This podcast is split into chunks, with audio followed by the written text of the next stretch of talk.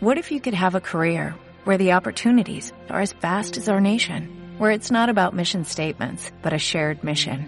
At U.S. Customs and Border Protection, we go beyond to protect more than borders, from ship to shore, air to ground, cities to local communities. CBP agents and officers are keeping people safe.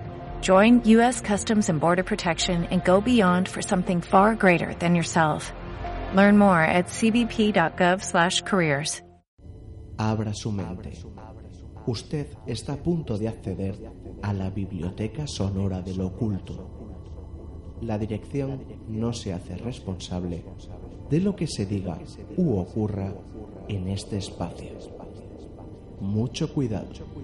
Usted ha seleccionado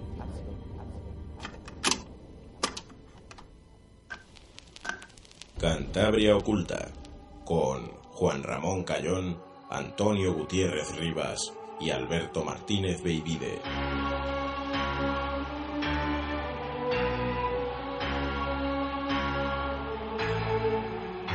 Muy buenas tardes, noches y sean bienvenidos un domingo más a Cantabria Oculta en Arco FM.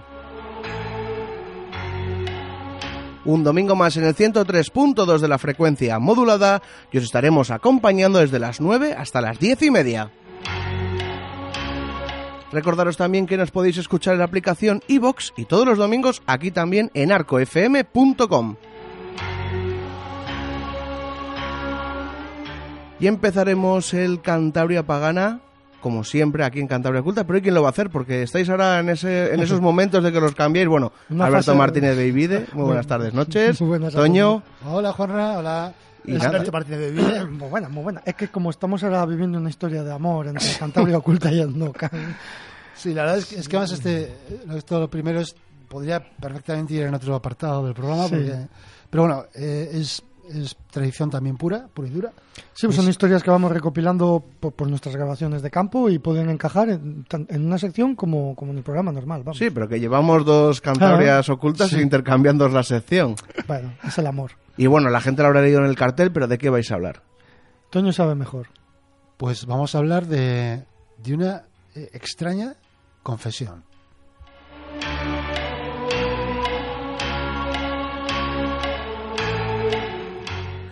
Y después vamos a tener invitados en este programa. No van a salir en el vídeo de YouTube. Bueno, anunciar que esta vez sí que sí. Hemos traído la artillería pesada. Nos hemos dejado de experimentación y hemos decidido pasar a la acción. Porque el iPhone no falla y la Sony tampoco, a pesar de que, bueno, un saludo a la gente de Sony que no permite grabar con sus cámaras mientras se cargan a la red. Nada. Sony, es, eh, esas cosas hay que mejorarlas, ¿eh, una, muchachos? eh? una actualización de software y eso se arregla. Pero bueno, van a venir eh, dos invitados, ¿verdad? Baby, primero Sí. presenta tú. para- después Bueno. del Palgana, ¿qué va a venir? Estará con nosotros José María del Olmo Gutiérrez, eh, un buen amigo mío de hace muchos años, que ya ha pasado por el programa en algunas ocasiones, con bastante éxito, por cierto, los temas que trataba. Y esta vez viene a hablarnos de la eugenesia, ¿no? La eugenesia, ojo, la eugenesia en Europa, en el norte de Europa, y hasta no hace mucho tiempo, que ya habíamos nacido muchos de los que nos están escuchando en la radio. Un tema muy, muy, muy chulo.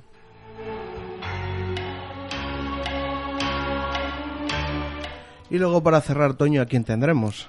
Pues al sin par, Marcos Goitia, que nos traerá una especie como de batiburrillo de noticias y centrado sobre todo en, en esos rumores sobre la presencia de vida en Marte, diversas noticias contradictorias, informaciones, declaraciones y también otros temas relacionados con ello.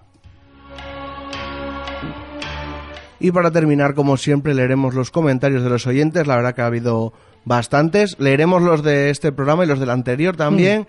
Porque, bueno, vamos a decirlo, nosotros nos escondemos. Estamos grabando las dos últimas semanas a jueves.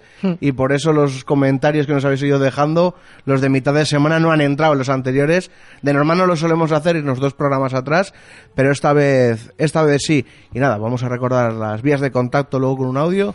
No sin olvidarnos de- del Telegram en nuestro grupo, que ya sabéis, buscáis Telegram en la aplicación de mensajería y nada, buscáis el grupo, os unís y si queréis en opciones tenéis para, para no mostrar el, el número de teléfono y nada, también pues para la gente que nos esté escuchando pueden entrar en, en nuestro canal de, de YouTube, buscáis Cantabria Culta y ahí iremos subiendo todos los programas, este ya anunciamos entero, ¿no?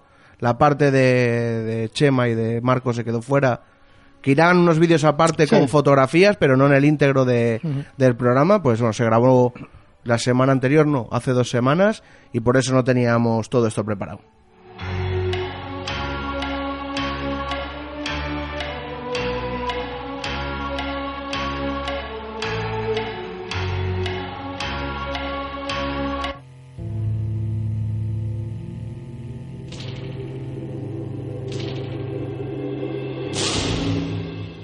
¿Quieres contarnos algo? ¿Quieres ponerte en contacto con nosotros pero no sabes cómo? Estamos en Twitter, arroba cantabriaculta, en nuestro correo electrónico, contacto cantabriaculta arroba gmail.com, en nuestra página o grupo en Facebook, busca Cantabria Oculta, en Instagram, Cantabria Oculta, todo junto. También tenemos página web www.cantabriaculta.es. Y si no te manejas con las nuevas tecnologías, te dejamos la dirección de correo ordinario. Arco FM, en la calle Joaquín Bustamante 10, local 13, código postal 39011, Santander, Cantabria.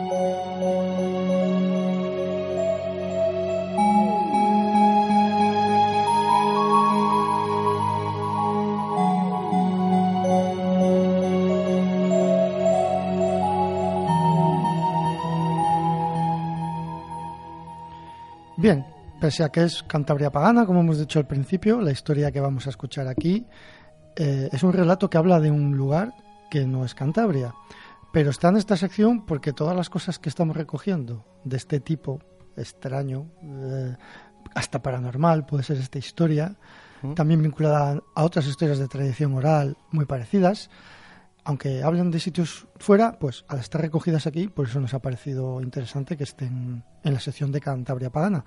Y, Porque- y además hay un protagonista que, que era cántabro. que es cántabro. Esto está recogido en Laredo y, Mm. y además es un, un- un informante que ha pasado muchas veces por aquí porque es de los mejores informantes que hemos encontrado, cuenta muy bien las historias. Esta historia, bueno, no está íntegra porque es, es más larga, hemos tenido que editar cosas que a lo mejor no podían salir a antena o, o cosas que no venían a cuento. Pero no sé si Toño nos puede hacer una introducción un poquitín más concreta. Bueno, vamos a hablar de un... O nos va a presentar eh, nuestro informante un, un sacerdote de Laredo, sacerdote muy peculiar, que como era en el audio, escribió incluso un libro profético de profecías y que tuvo una vida eh, bastante azarosa y que tuvo ocasión de contemplar sucesos eh, extraordinarios, cuando poco, y así se lo transmitió a, nuestro informante. Eh, como bien ha dicho Vivi, este audio contenía una serie de datos que, por esas cuestiones, el mismo informante nos dijo que prefería que no salieran en la antena. Es una pena porque hay algunas cosas Son muy interesantes, la Todas verdad que, interesantes. que- que ya lo hemos dicho muchas veces, ¿no? Eh, muchas cosas no las podemos poner y, ha- y hay historias por ahí increíbles que a veces claro, son las mejores. Sí, por respeto al informante que ha tenido, pues oye, la, se ha enrollado con nosotros, nos lo ha contado, pero nos ha pedido por favor que no salga en antena. Bueno, pues nosotros lo tenemos ahí, a veces hay que, en- entre comillas, censurar los audios y dejar al público lo que sí se puede oír. Pero bueno, lo que van a poder oír los oyentes no deja de ser un suceso, como decía antes, extraordinario. Así. De manera que eh, yo creo que lo van a disfrutar.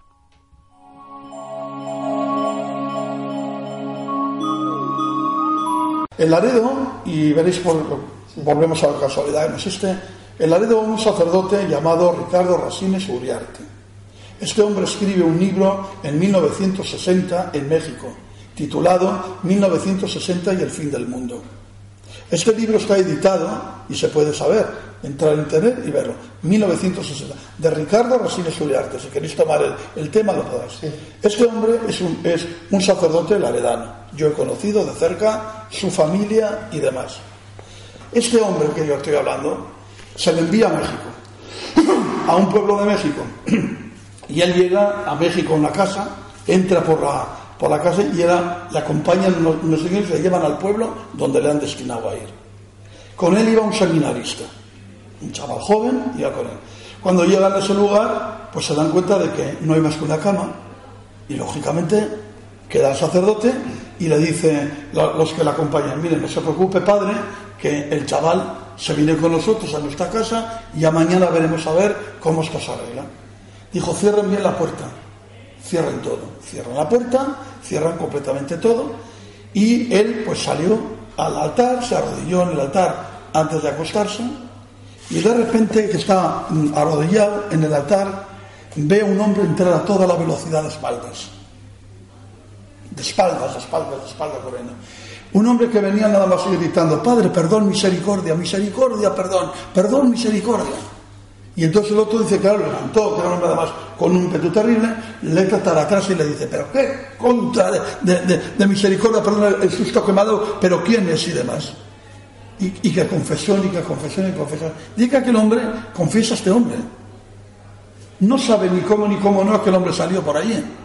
Y esto, él se queda, esto está recogido en este libro, allá está recogido, este hombre viene y realmente a la mañana siguiente, a la mañana siguiente, le vienen a avisar inmediatamente de que hay un moribundo y que salga inmediatamente, rápidamente, con, lo- con los óleos, con los santos óleos ¿eh? para, para asistirle.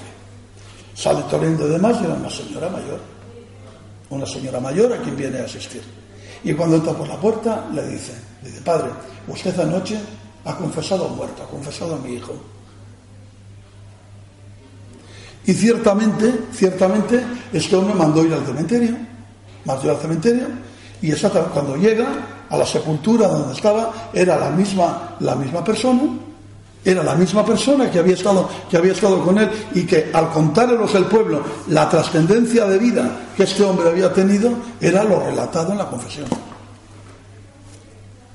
Volvemos a decir, real, no real, hablamos del testimonio de un sacerdote, no hablamos de cualquiera.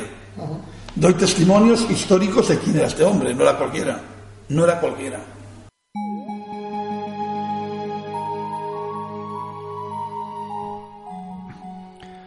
Ya lo hemos dicho más veces, este informante lo cuenta todo siempre muy bien.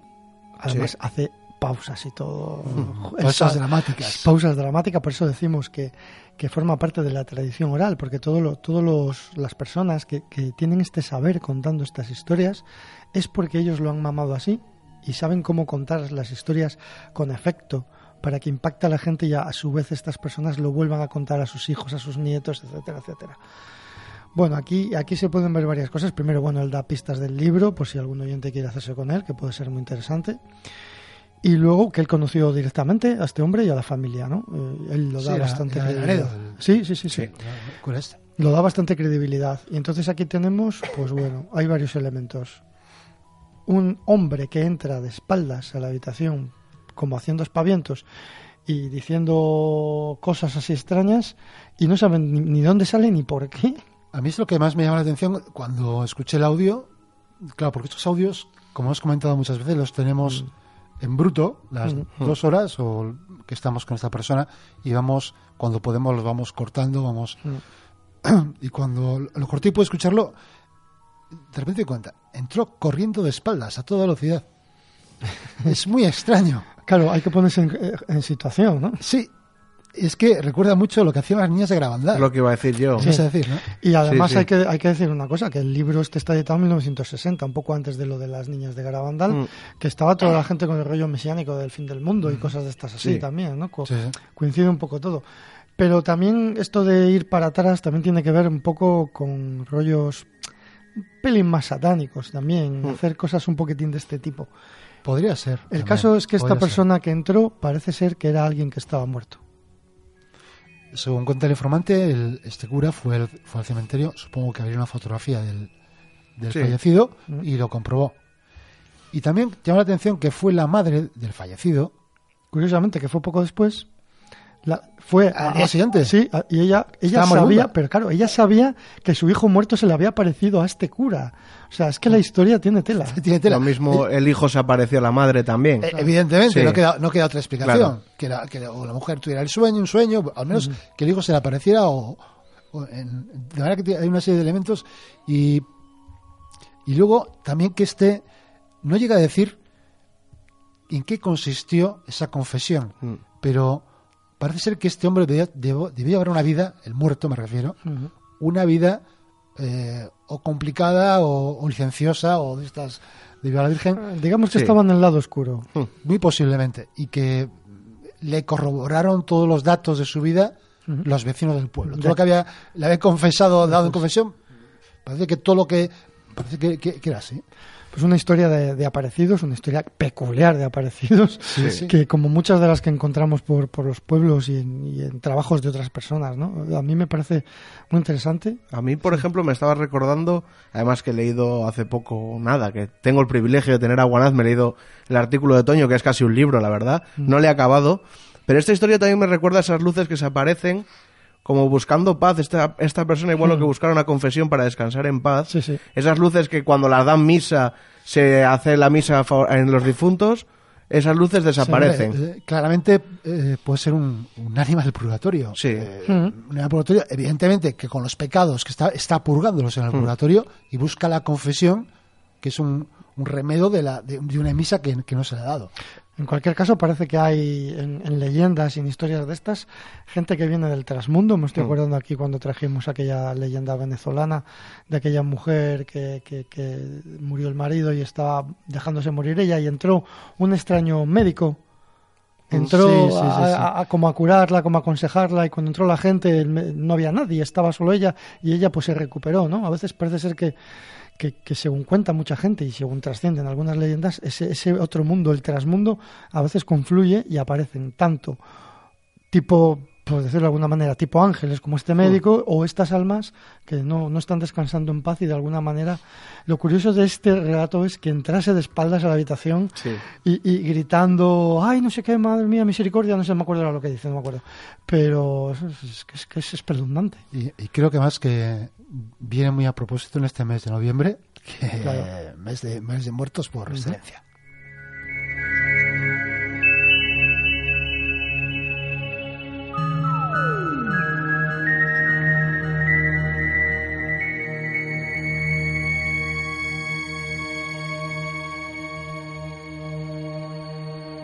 Y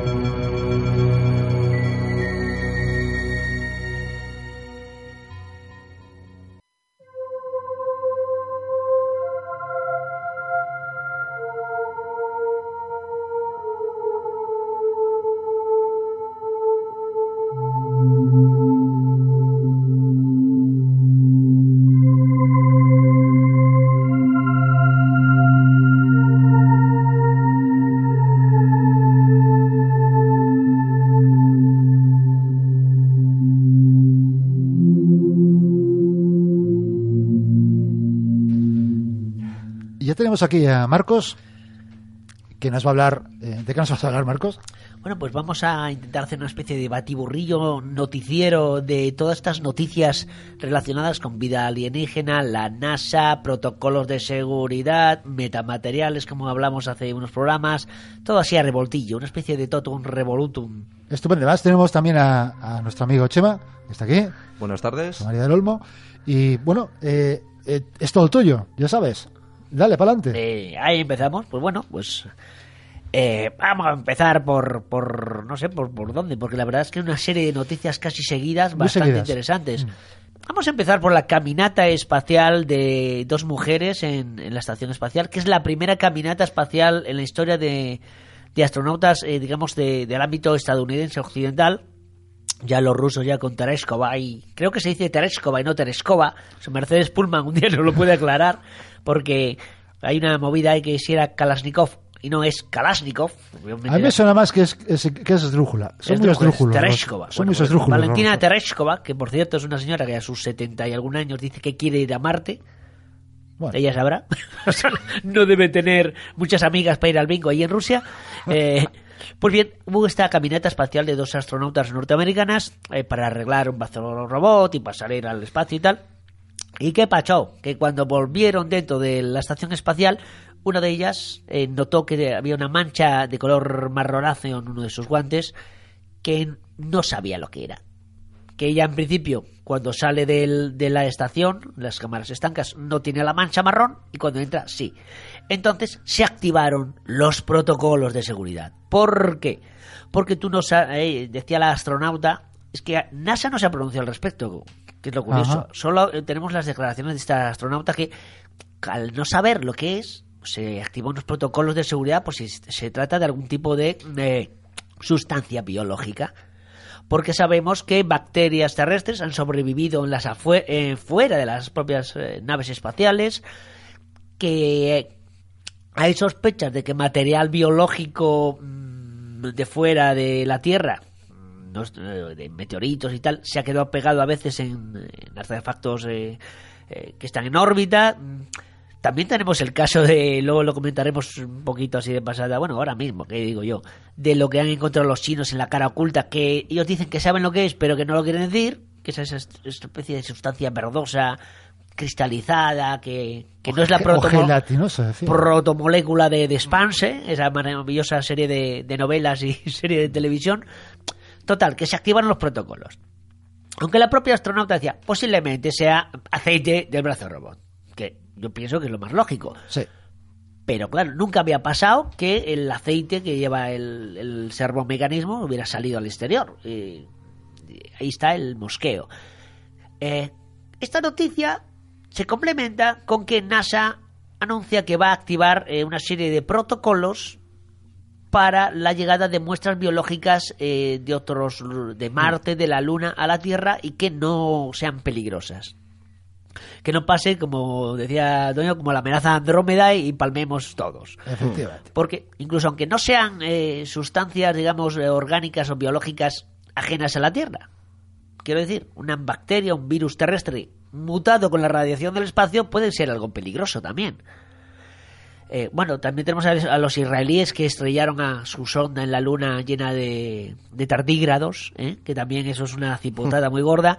O sea, estamos en una serie de noticias relacionadas que además tienen que ver con otra, que es que NASA ha eh, rebatido o afeado a uno de sus más eh, principales eh, colaboradores y científicos del, del proyecto Viking. Este señor, que es uno de los que desarrolló uno de los cuatro experimentos que viajaron en las Viking originales para encontrar vida, eh, afirma que eh, su experimento no era él era el principal pero había un- una universidad detrás que- yo creo que los cuatro experimentos había una universidad detrás con un equipo de trabajo decía que inequívocamente su experimento había encontrado vida en Marte y que NASA durante todos estos años pues por lo que sea que no ha querido. Esto lo explica muy bien Carl Sagan en, la serie Cosmos en ese capítulo que se llama Blues para un planeta rojo donde explica los cuatro experimentos que viajan en la Viking y el que se queda fuera de porque iban a ser cinco pero por recorte de presupuesto pues se quedó fuera el bueno que era que había desarrollado Wolf Wisniak que era aquel biólogo de origen alemán con ese nombre tan sonoro Wolf el lobo Wisniak y el experimento de Walt Wisniak era la trampa del lobo, que era un experimento, claro, Sagan, que recordemos que aparte de ser astrofísico, astrónomo,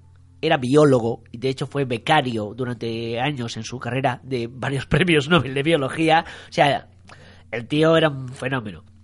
Y de biología sabía bastante también, pues eh, afirmaba en ese capítulo que hubo un error, hubo un error, que se tenía que haber llevado la trampa del lobo. NASA dice que los cuatro experimentos que se llevaron en las Viking funcionaban perfectamente en el desierto de Atacama y en el de Sonora que cumplían su cometido. Eso es verdad, pero los mismos experimentos que se llevaron en las Viking en los valles secos de la Antártida dieron resultado negativo.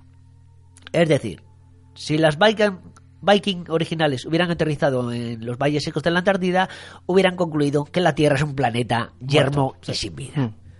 Walt Wisniak desarrolló este, esta especie de, de proyecto eh, porque él decía, y tenía bastante razón, y de hecho le están dando la razón los biólogos y los exobiólogos actuales, que claro, los experimentos que llevan Viking, llevaban las Viking eran muy predeterminados.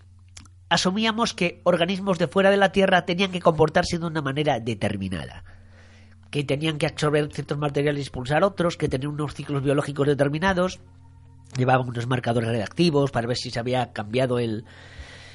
Y parece ser que estamos presuponiendo siempre muchas cosas. Y en la ciencia no puedes presuponer.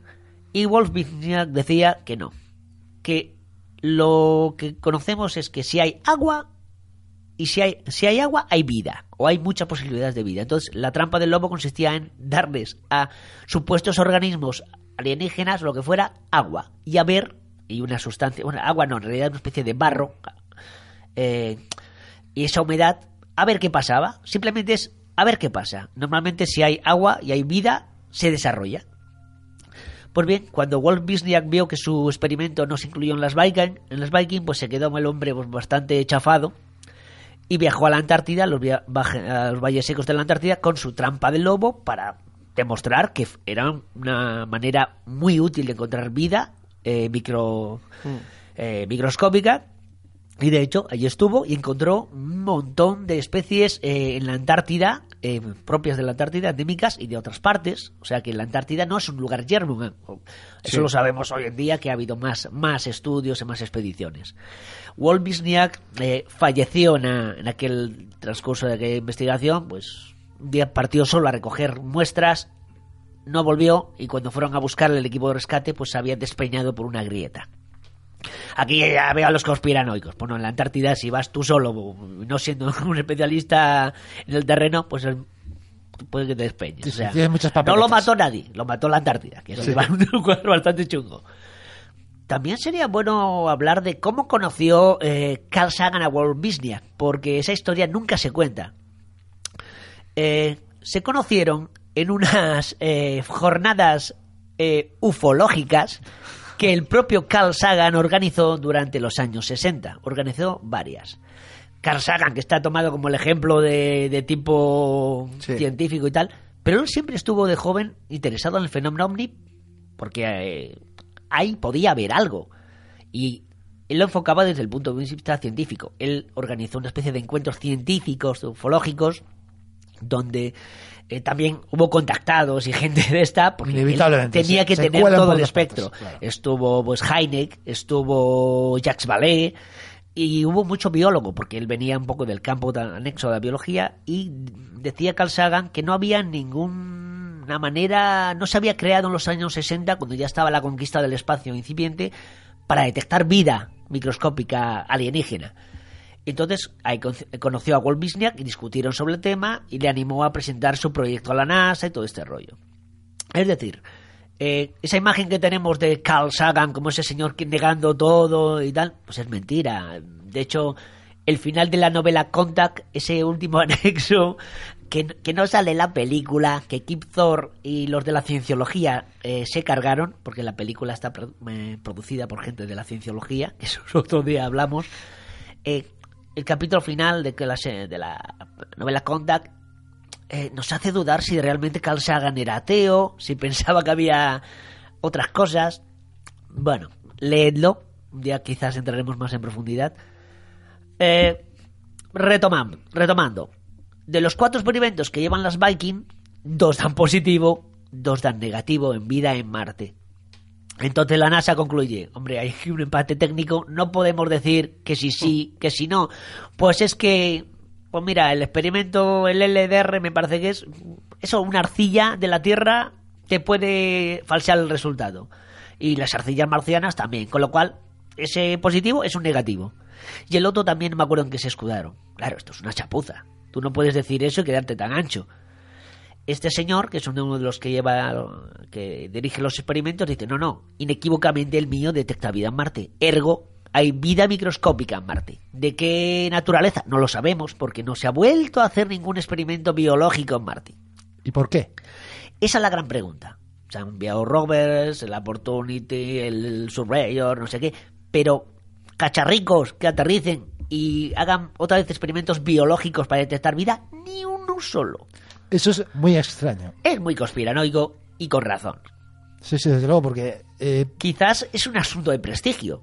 Porque si la NASA ha dicho que no hay vida, porque en el 75 dijo que no, pues que venga otra vez y digan, no, que no, que habíamos mentido o que nos habíamos equivocado, pues es una pequeña patada. Bueno, sí, pero el fondo es, es un poco tirar el... Eh, pegar una patada hacia adelante y, y seguir con el error, porque a un momento si hay vida, eh, si efectivamente hay vida, se va a detectar en un momento determinado. Si no es por los rusos, serán los chinos o, los, o los indios. Los indios. Pero hay un problema, que es que la misma NASA, los mismos portavoces de NASA están diciendo que están a punto de descubrir vida en Marte, pero que la opinión pública no está preparada. Digo, oiga, a ver, mm, o si sí o si no, no me vuelva usted loco. Exactamente, es que además, eso, estamos a punto de descubrir vida. Eso Pero como eso es- Es, eso Claro. que estás a punto de. Hombre, porque el descubrir algo. 75 descubres o no la descubres. Claro, en el 75 este señor dice, este biólogo, que sí descubrieron vida. Claro. Pues, ah, entonces, Una pregunta, ¿y no estarán interviniendo los militares? ¿No se estará desarrollando con la supuesta vida que hay en Marte algún tipo de arma biológica? También es una, podría... es una Bueno. cosa ya muy conspiranoica, Chema. Pero no está mal tirado. No está mal tirado. No, no, está mal tirado, ¿eh? porque. Hombre, NASA es una NASA es un organismo militar. O sea, hay un director de, de proyectos. yo pensaba que no era sé qué. civil. No, no, no, no, Es no. militar. El dinero viene de presupuestos militares Vale. y el que tiene la última palabra es un mando militar. Ok. De hecho, hay una rama que es directamente militar, tanto satélites, prototipos, pero NASA, aunque se vende como civil y el personal es civil, pero el dinero viene de presupuestos militares y los mandos últimos, los que están en la cadena de mando arriba, el, el que firma y dice que sí, sí, que si no, suelen ser generales de alto rango Siempre o el así. secretario de Estado, Sí. que es un mando militar en Siempre, Estados siempre ha Unidos. sido así. Sí, sí, desde Sí. su inicio. Su inicio, O vale. sea que a lo mejor aquí hay dos versiones. La versión... mili- O sea, una versión para el público y otra versión que es la que tienen ellos que no sabemos cuál es. Hombre, eh, yo creo que los científicos que trabajan para NASA siempre han sido muy transparentes. El problema es lo que no es transparente.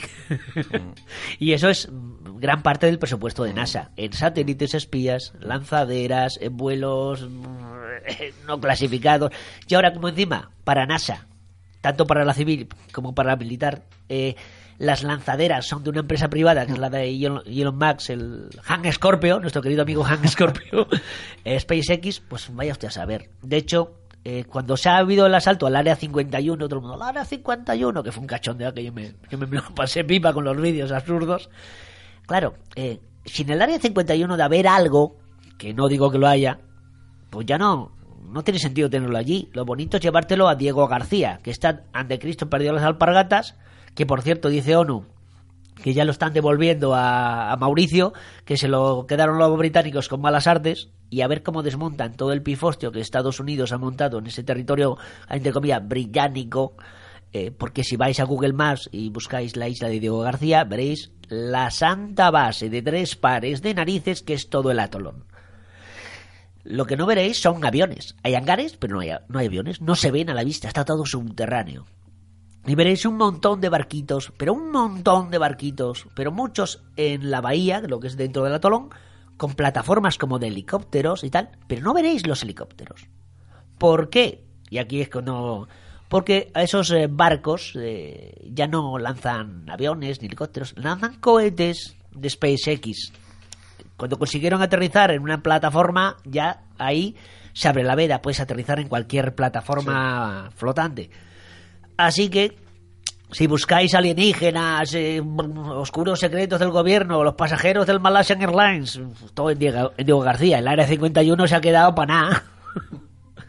Sí, para distraer un poco, ¿no? sí, para distraer un poco. Bueno, Sí. la verdad es que todo el área de Utah y, y Nevada es una enorme base. Creo que hay más de 500.000 militares viviendo y trabajando allí. Es decir, eh, allí los contratistas de defensa hacen su agosto.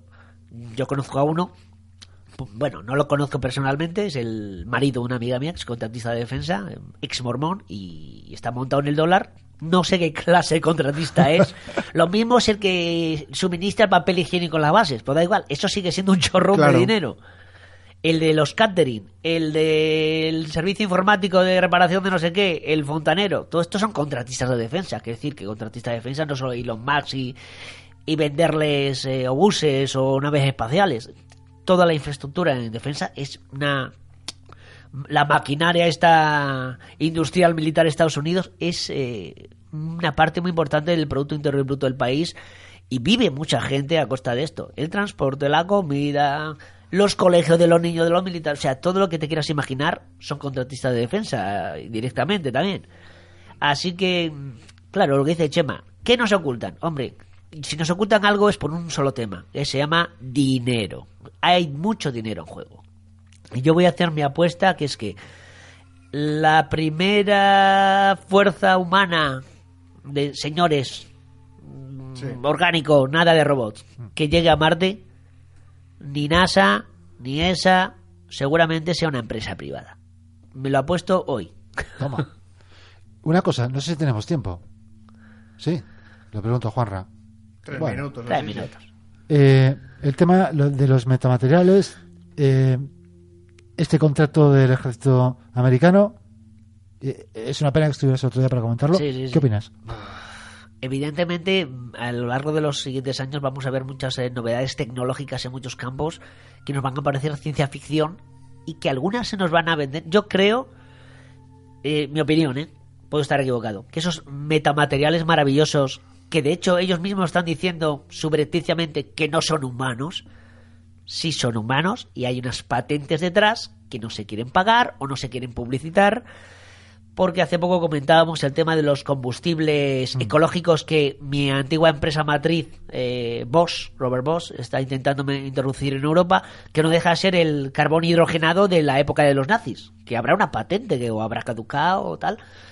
Eh, hay muchas cosas que se nos venden como cosas punteras tecnológicas y que son cosas de hace 50, 25 o 100 años muchas patentes de Nikola Tesla se están sacando ahora, se están modificando a términos modernos para hacer aparatos eléctricos. Son patentes de Tesla o de otros eh, inventores eh, antiguos que no tenían los materiales adecuados para sacar esas cosas adelante. La fibra de vidrio en su momento era de los años 20, de Baird, que era un señor escocés que no tenía los materiales y hacía eh, fibra de vidrio primitiva con vidrio, no con lo que se hace actualmente. Quiero decir con esto que cuando nos intenten vender que esto es de origen alienígena y que es una cosa y tal, a lo mejor hay unos intereses económicos detrás y es O de sea, origen campaña, humano. campaña de desinformación. Yo creo que en este caso sí. Oye, puedo estar equivocado y sea de Lorne de Roswell, pero no lo veo, ¿eh, amigo?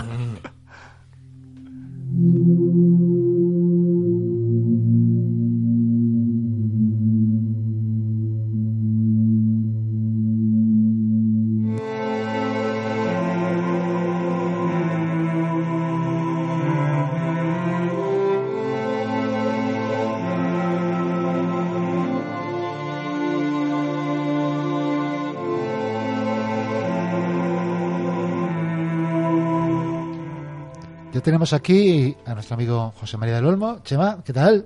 Buenas tardes, muy bien, aquí estamos otra vez más. Y tenemos también aquí a nuestro también buen amigo Marcos Goitia, que ha venido aquí a, a comentar. lo Sí, que se estoy aquí de, de apoyo. Lo que tercie. Eh, ¿De qué nos hablas hoy?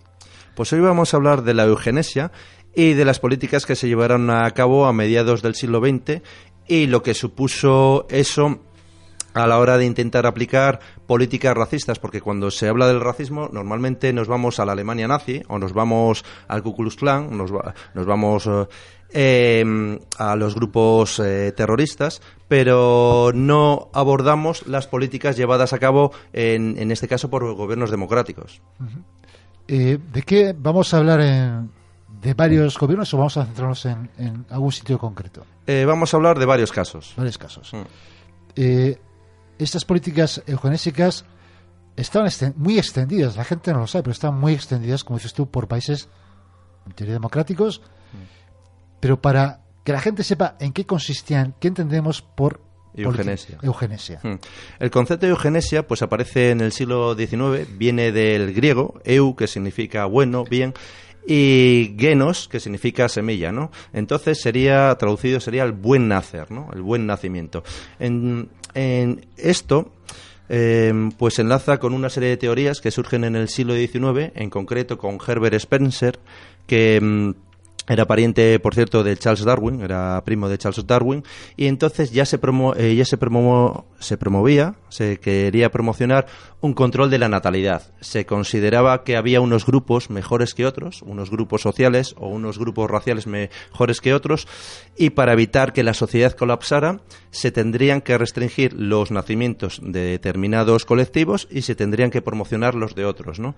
Entonces, em, esto que surgió en el marco teórico, eh, del siglo XIX se aplicó en el siglo XX y se aplicó en países como Suecia, por supuesto en la Alemania nazi, se llevó a cabo en Estados Unidos Y entonces eh, ahí se llevaron una serie de políticas donde se promovía, por ejemplo, el desarrollo del nacimiento de los hijos de los burgueses. Se quería aumentar el nacimiento de los niños de clase media, clase alta, porque se les consideraba más inteligentes, mejor adaptados, superiores en todos los campos que los de la clase obrera. Y de hecho, por ejemplo, en Inglaterra los obreros eran, eran denominados, todavía hasta hoy, cogneys, con el eh, término de cogney, y se hablaba de que incluso biológicamente eran diferentes, de una raza diferente que a la burguesía y a la aristocracia, ¿no? Se les daba unos rasgos fenotípicos. Y para promover, eh, como tú has dicho, eh, favorecer la natalidad de unos grupos frente a otros, ¿cómo se, qué, qué instrumentos se utilizaban?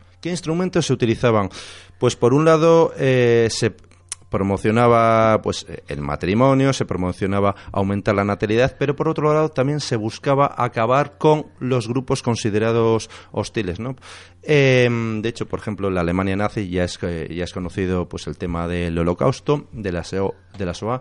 Se llevaron a cabo, por ejemplo, de estos grupos indeseables y no solamente en la Alemania nazi eh, esterilizaciones. El caso de Suecia es paradigmático, ¿no? Y quería entrar un poco en él porque entre 1935 y 1976 fueron esterilizadas unas 6.000 mujeres, eh, principalmente mujeres, también hombres, pero sobre todo se, centró en el sexo femenino. ¿Qué se pretendía ahí? Pues acabar con todas las taras consideradas hereditarias, pues el alcoholismo, la esquizofrenia, la inadaptación social, que mm, eran consideradas con origen biológico. Para que lo entendamos, la eugenesia es un intento de dar una solución, una solución biológica a un problema que en principio es social y cultural. ¿Y había algún tipo de discriminación racial, por entender de alguna manera, mm. también? ¿O era únicamente digamos, un intento de superar estos problemas, como dices tú, muchas veces sociales eh, o médicos, ¿O también había un, trasfondo? Había un trasfondo racista. De hecho, por ejemplo, en Suecia, en, no sé si era en 1919, en 1921, ahora funciona de memoria, se creó el Instituto de Higiene Racial y hubo eh, en Alemania también, posteriormente aparecería el Instituto de Higiene Racial. Entonces se hicieron mediciones craneanas se hicieron estudios antropológicos de la población en general y en concreto se centraron en las minorías. En el caso de Suecia, en los lapones y en los tátaros. Los tátaros son un grupo mestizo entre nórdicos y gitanos y entonces estos colectivos eran considerados inferiores y serían afectados por la eh, por estas políticas de, de esterilización. Entonces, las esterilizaciones como tal, en el caso de Suecia, me refiero, empezaron en 1935, duran hasta 1976 y lo curioso es que se llevan a cabo eh, durante un periodo en el que gobernaba el Partido Socialdemócrata. Estuvo gobernando durante décadas y aquí se llevaron estas políticas de, ¿Puedes repetir las fechas? Entre 1935 y 1976. Es que es antes de ayer, ¿eh? Sí. Es antes de ayer. Ya habíamos nacido nosotros, o sea que ya estábamos... Y, y, claro, estamos hablando de un país democrático con una tradición democrática grandísima como es Suecia. En principio, que siempre se ha tenido, sobre todo, eh, la labor del Partido Socialista, que luego estamos viendo que sus consecuencias no son tan buenas como se puede pensar. Como un ejemplo, en muchos países, entre ellos España, de sociedad bien organizada, bien estructurada, democrática, eh, que respeta los derechos, que promueve la igualdad. ¿Cómo conseguían o qué excusa o de qué manera? ¿Era, algo público? Es decir, estas actuaciones, imagino lo harían los poderes públicos, es decir, algún tipo de lo que tú, el Instituto de Higiene Racial hmm. tendría que tener algo. Eh, sí, sí, se llevaron a cabo por instituciones públicas. Era algo consensuado. Eh, ¿Cuál es el problema de las eh, sociedades nórdicas? estamos hablando aquí de la sueca, ¿no? No podemos tampoco generalizar, ¿no? Pero en el caso sueco, que aquí había un consenso social no se cuestionaba este tipo de cosas y de hecho las políticas eugenésicas serían cuestionadas por el Partido Conservador y ya en los años 80 y 90, o sea, por parte de la democracia cristiana que ya lo sacaría a la luz, pero en su momento no, había un consenso social, se aceptaban unos cánones raciales que había que cumplir, había que purificar la raza, ¿no? ¿Y cómo se hacía eso? Pues eliminando a los discapacitados y también a los considerados racialmente inferiores. Pero es que llama la atención que pese a la victoria sobre el nazismo en la Segunda Guerra Mundial, los juicios de Nuremberg y el desprestigio del concepto de raza, como esto siguió vigente en el caso de Suecia, ¿no? Con lo cual, ¿hasta qué punto los prejuicios racistas no están tan arraigados en este ámbito cultural, ¿no? Y hasta qué punto en países como España hemos mitificado esa sociedad, ¿no? Esa sociedad de consenso que en el fondo pues lo que esconde es una represión social, ¿no? Cuando hablamos ahora de lo políticamente correcto, pues en parte tiene su origen ahí, ¿no? Sí, eh, cambiando, yéndonos un poco a España. ¿En España hubo ese tipo de políticas? En España no. Se habló, se intentó. De hecho, eh, había un médico, el doctor Nájera, funcionó de memoria, que después de la guerra civil hablaba del, del gen de los rojos. Se especulaba de que había. que se especulaba de que rojos o republicanos y nacionales y franquistas que había una componente genética se propusieron ahí políticas de esterilización pero pues no, no llegó a cuajar. aparte podían... el régimen tenía un, una impronta católica o sea que y cómo podía explicar dos hermanos en cada bando por ejemplo ya, ¿sabes? por eso sí, es, es una cosa absolutamente absurda y disparatada. Bueno supongo que sería con los genes recesivos ¿no? Claro, bueno, uno de ellos habría no, su bisabuelo era buena gente sí. volviendo volviendo a, a lo de a los, estos países nórdicos los países como has dicho Estados Unidos es conocido políticas de eugenesia, eh, se hacía por consenso social, pero a esas minorías afectadas, de alguna manera se las obligaba. O sea, había una, una fuerza se las obligaba incluso se las engañaba no en el caso de las mujeres las mujeres fueron las más afectadas. Entonces eh, se las llevaban a clínicas a veces eh, eran intervenidas eh, sufrían operaciones y no se enteraban hasta después, o se las presionaba también para que firmaran, ¿no? Eh, pues, pero, es curioso porque se hacía en caso, por ejemplo, una persona que tuviera un padre alcohólico o una madre esquizofrénica podía ser esterilizada. Una persona que tuviera presbicia o miopía en los años 50 podía ser esterilizada. O sea que. Eh, o sea, una persona con presbicia o miopía. Sí, sí. Y se dieron, se dieron casos se dieron casos ahí. Eh, yo, la verdad, yo la verdad es que no sé vosotros, yo estoy absolutamente atónito. Atónito porque, no sé, eh, me parece que es algo que, no me cabe en la cabeza. Como, claro, porque cuando estamos hablando de, instituciones sociales, todo esto requiere leyes, requiere normativas, requiere normativas, requiere una administración que las aplique requiere un parlamento que apruebe esas normativas y una serie de diputados eh, en un congreso que lean esta normativa, la aprueben y consideran que eso es propio de un país civilizado, un país democrático. A mí me deja absolutamente espantado.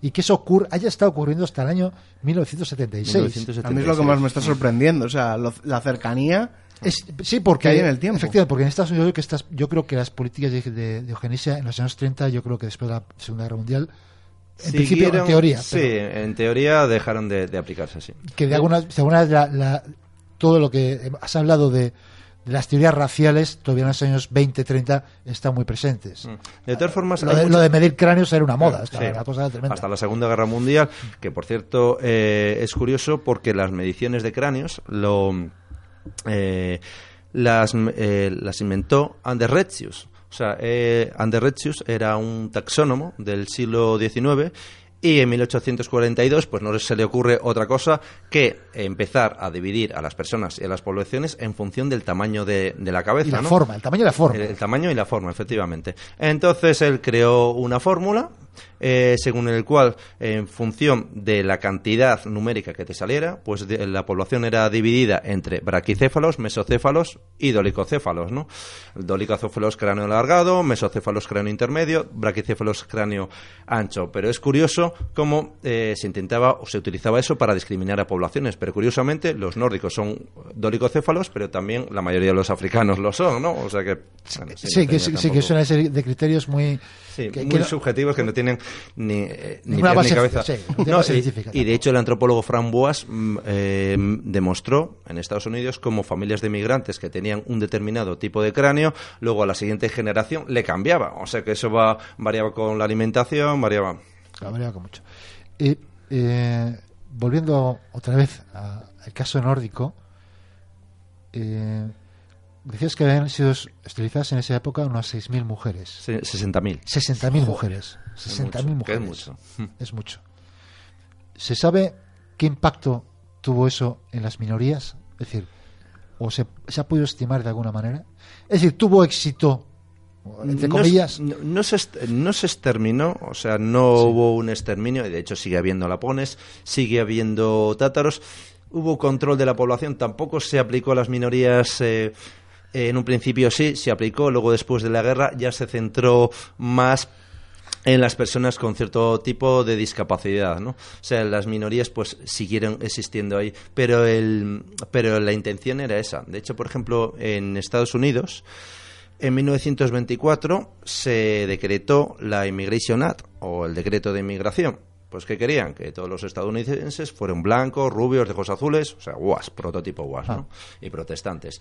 Y de hecho se restringió la migración procedente del centro del este y del sur de Europa, considerada racialmente inferior, eh, inferior por los judíos, los latinos, los eslavos, y se quería promocionar, como se hizo, la migración procedente del área noro- noroccidental de Europa, ¿no? las Islas Británicas, Escandinavia, Alemania y demás, ¿no? Eh, y eso lo que supuso fue que la, la migración en este momento, pues la, que, la predominante pues fuera eh, de la zona germánica. ¿no? Ya, por ejemplo, a comienzos del siglo XX se restringió la migración china y japonesa por motivaciones eh, racistas y posteriormente eh, la, la de las áreas que acabamos de mencionar. El argumento que se daba era que tenían un coeficiente inferior de inteligencia. O sea, nosotros seríamos más retrasados con respecto a los nórdicos. Pero claro, hay que tener en cuenta que estos test estaban amañados ya en origen y, por ejemplo, en 1918, 1919 se preguntaba a un inmigrante, pues irlandés, ¿no? O, siciliano, claro, se, pregun- eh, se preguntaba eh, por una lista de autores de escritores anglosajones, que van a saber ellos, por ejemplo. O, o se preguntaba a un inmigrante ruso, se, se- se le daba un cuestionario, aparecía una pista de tenis, le faltaba la red, bueno, dibuja lo que queda. Bueno, si en tu vida has visto una... Claro, sí, es como si traes a un curioso. ruso y le empiezas a preguntar por copla española, pues copla- no Sí, va a tener ni idea. Efectivamente. O sea, Eh, eh, pero es curioso, y saliéndonos un poco del tema concreto, cómo estos test de inteligencia o estos supuestos mediciones de inteligencia por grupos raciales siguen estando en boga. Siguen estando en boga, sí, sí. Siguen estando A en ver, boga. si tú buscas diferencias entre una población físicas, eh, físicas mentales o dentro de una familia o dentro de cualquier colectivo, las vas a encontrar. Otra cosa es cuando se, cuando se confunde la parte eh, con el todo, que es lo que intentaron los nazis, ¿no? El mito ario ya quedó desmontado en 1936 cuando Jesse Owens pues ganó cuatro marcas, ¿no? Cuatro medallas, ¿no? Funciona de memoria. Entonces, luego en los coeficientes de, eh, de inteligencia, claro, sí. ¿Qué criterio sigues? Porque hay muchos tipos de Sí, inteligencia. efectivamente, La es que creatividad, realmente- inteligencia emocional, ya hablaba los de- El, que- el éxito de un test de inteligencia, como dicen, solo demuestra que sabes hacer test de inteligencia. Sí, ¿no? que, es, claro. que eres capaz, que, se, que demuestra. aparte estos test son unos test más de cultura que de inteligencia, Sí, ¿no? son más de cultura. sí. No, las hay de todo tipo, pero es No, que pero también. me estoy refiriendo tipo. a los que estaba Sí, diciendo pero, él. pero los hay de todo tipo, Sí, pero aún así sí. depende mucho del contexto cultural en el que estés. No es lo mismo hacer un, un test de, de- Hay muchos test de inteligencia que yo he realizado que son solamente de visión espacial. Si tienes Pero- buena visión ah, espacial, pero, te no, no, que pero, eres pero un- aún así, pero aún Sí. así, depende de la visión espacial del contexto en que te desarrolles. Lo mismo hacer un test determinado a un aborigen de, de Australia Sí. una persona que vive en la selva que una persona en una ciudad. No, y al revés, mira, decía Jared Diamond, que es biólogo, eh, geógrafo norteamericano, en Armas, Gérmenes y Acero, que hay que estudiar a la gente en su contexto, ¿no? Él, él cuestiona, desmonta eh, los test de inteligencia y, mm, y es verdad. En el sentido que tú puedes coger, y yo lo he visto cuando he estado con los pigmeos el año pasado, ¿no? En República Centroafricana. Hay gente con dos o tres carreras que la pones en medio de la selva. Bueno, Sí, no. demuestra aquí tu inteligencia. Sí, lo que te iba a Y te decir. mueres de hambre. Subes, subes. O sea, a cambia, cambia el contexto. Sí, lo que te iba a decir, subes a la persona más inteligente aquí a Líbana con unas vacas y se muere de hambre. Efectivamente, efectivamente. O sea, Y eh, esto porque eh, dijiste, tú has dicho que esto en el 76, digamos que Sí, deja de practicarse. deja de practicarse. Hmm. Pero ¿por qué deja de practicarse? Por la- Yo, creo que, yo creo que lo- eh, empezaría a salir casos a la luz. Eh, también la socialdemocracia ahí en Suecia entró en crisis y vieron que tampoco tenía ninguna operatividad práctica. O sea, porque luego están los genes, recesi- eh, están los genes recesivos. Que sí, tú, tú a lo mejor, por ejemplo, tienes un hijo, no es esquizofrénico, eh, un nieto, pero a lo mejor un bisnieto sí. ¿me enti- Sí. Yo creo que, eh, por un lado, empez- empezaron a aflorar ya críticas, críticas públicas, y por otro lado vieron que tampoco era eficiente. También es cierto que en esta época el Partido Socialdemócrata lleva una política, en teoría, de puertas abiertas de la inmigración. Estamos hablando de Suecia. Y dice, bueno, vamos a dar una imagen acogedora del país, ¿no? Sí, porque necesitaban mano de obra. Necesitaban mano de obra, sí. Como el millón de refugiados, ¿no? De, de Merkel, porque hay medio millón de refugiados, de inmigrantes que han llegado en los últimos años en Alemania. Pues la falta de mano de obra, el envejecimiento de la población, etcétera. Claro, es lo que estaba pensando yo. Si en un momento solamente estás creando clase burguesa, por así decirlo, hay alguien que tiene que hacer la, la sociedad fontanería, colapsa. ¿no? La sociedad colapsa. Y es decir, ya esa persona que es descendiente de burgués, que tiene que ser fontanero, le tienes luego que, que esterilizar, ¿no? Sí, es que no tiene tiene- ningún no tiene sentido. ¿Sabes? Un fontanero tienes que tener siempre. Entonces, más, como has dicho tú, aunque eh, efectivamente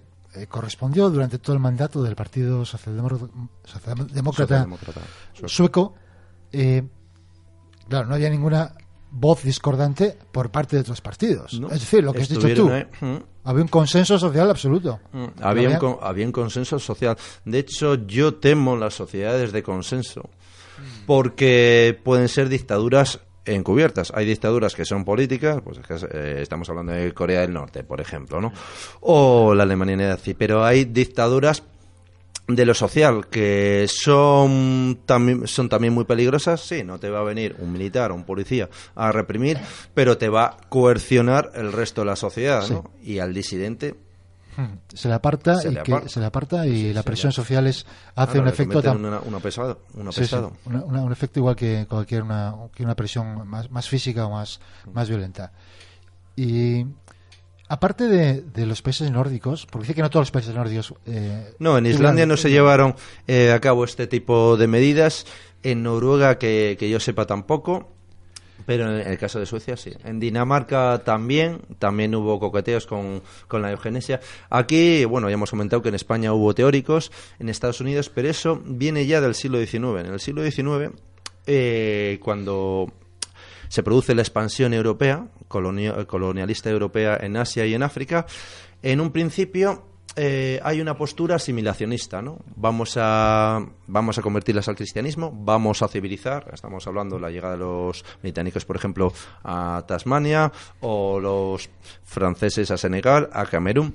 Eh, era una postura predominante, ¿no? Y era la que promovían los misioneros. Pero luego, cuando se vio que estas poblaciones, pues no asumían y difícilmente lo iban a hacer y esto valdría para cualquier población del mundo, la llamada cultura europea, pues el cristianismo, los valores, modo de vida, etcétera, pues entonces ya en la segunda mitad del siglo XIX se pasó a una po- a una teorización ya eh, genocida. Estas poblaciones no valen, no son aptas para el progreso, hay que exterminarlas. Aparte se están desarrollando teorías eh, racistas deterministas, la raza determina eh, la raza está determinada por la tierra, por el clima, entonces estas poblaciones no han desarrollado civilización, hay que exterminarlas, ¿no? Y aquí, bueno, pues sí, intervinieron los departamentos de geografía, eh, pues eh, por ejemplo en Alemania con eh, Friedrich Ratchel en el siglo XIX, Karl Haushofer en el siglo XX, que influirían en partidos políticos. El partido nazi, por ejemplo, Rudolf Hess fue discípulo de Karl Haushofer. Mm. Sí, sí, Haushofer. Y entonces es curioso, de alguna manera, que países que tradicionalmente han sido o tienen un carácter menos democrático, como son los países del sur de Europa, de alguna manera hayan sido menos proclives a esta a este estas maniobras o políticas racistas. Mm. De hecho, en la Italia fascista, eh, aquí las políticas de discrimina- discriminación racista no se empiezan a aplicar hasta 1938 y ya por presiones ah, alemanas. Y de hecho, en el partido fascista había, había judíos. Eh, Benito Mussolini tuvo una amante judía, o sea que en un principio no, no tenían esa connotación biologicista, pero ahí hay que irse más atrás, ¿no? Eh, bueno, eh, lo que voy a decir va a ser un poco polémico, pero eh, las poblaciones tienen distintas cartas de presentación o recomendación, distintas maneras de interpretar la, la vida, ¿no? de interpretar la historia, la cultura, el nacionalismo alemán, eh, pues eh, ya sabes que el que triunfó era el conservador, ¿no? Y, hacía, y mm, se asociaban los conceptos de pueblo, nación y Estado con Treitschke, ¿no? Eh, pero esto se desarrolló a la par que las teorías racistas, ¿no? Y en el mundo germánico sí que es cierto que desde la antigüedad el racismo no es exclusivo de ninguna población y existen todas, eh, puede ser considerado un universal, pero sí que es cierto que ha sido una carta de presentación. De hecho, tú lees a Tácito en su Germania, menciona que los germanos tienen el pelo rojo, los ojos azules y que no se mezclan con otras poblaciones. Entonces, en el caso de los pueblos germánicos, ha habido una identificación de la cultura con los rasgos fisionómicos predominantes en la población. Eh, y, esto, pues eh, Tácito fue leído desde el siglo XVI, fue traducido e influyó en la manera de entender la identidad primero en Alemania y después en otras zonas, ¿no? Entonces hay algo de esto, ¿no? ¿Y, tú crees que, eh, digamos, con los países no, no germánicos eso no ha sido así?